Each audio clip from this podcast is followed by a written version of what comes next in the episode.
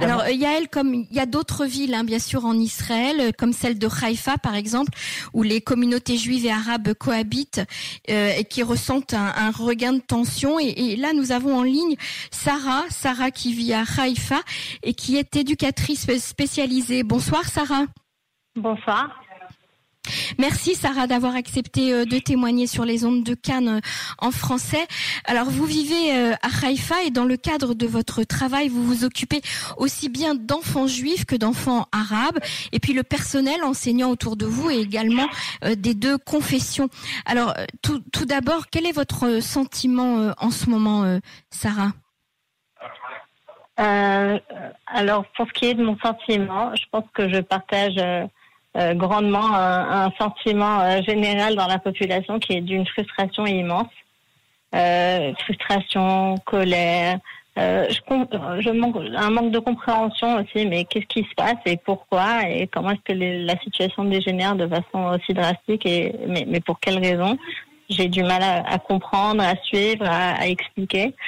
Et puis d'autant plus que au niveau de mon quotidien, à Haïfa, euh, on, on, sent bon à Haïfa la, la, situation elle est un peu différente de ce qu'on vient d'entendre à Batiam parce que euh, les quartiers sont assez séparés. Les Juifs sont concentrés dans certains quartiers, les Arabes dans d'autres. Même s'il y, a des quartiers avec des populations mixtes, mais là où il y a les émeutes aujourd'hui, c'est pas ça se passe que dans certains quartiers.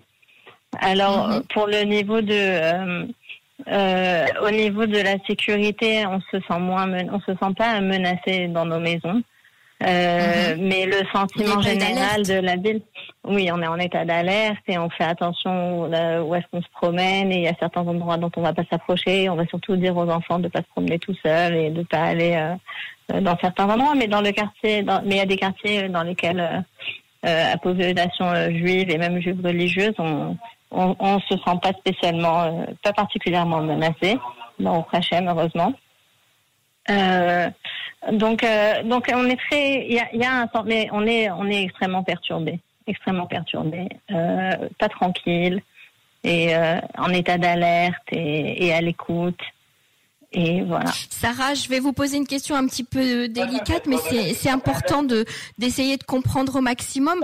Est-ce que vous avez le sentiment euh, que, que cette cohabitation entre juifs et arabes à laquelle vous étiez euh, habitués n'était en fait qu'un leurre?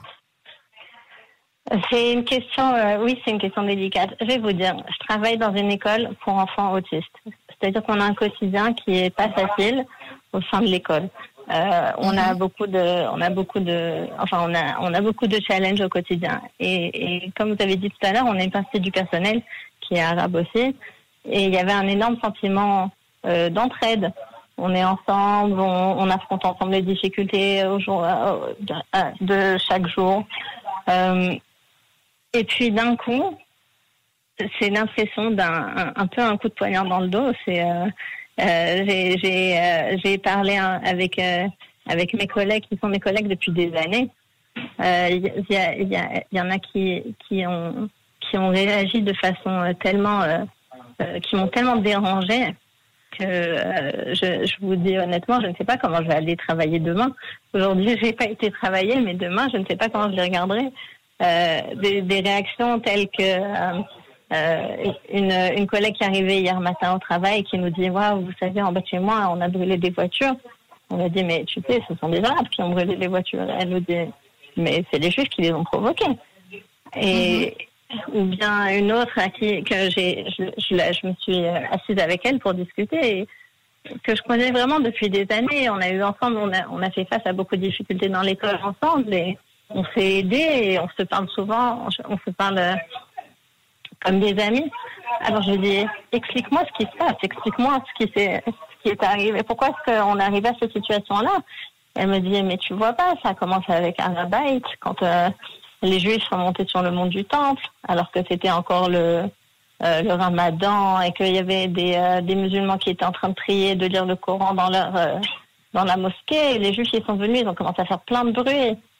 Je lui dit, mais, mais euh, quand même, tu te rends compte la réaction, c'est pas un peu de là à réagir de cette façon-là, les lynches, les massacres, les, les, les, voitures brûlées, les gens qui ont peur de marcher dans la rue.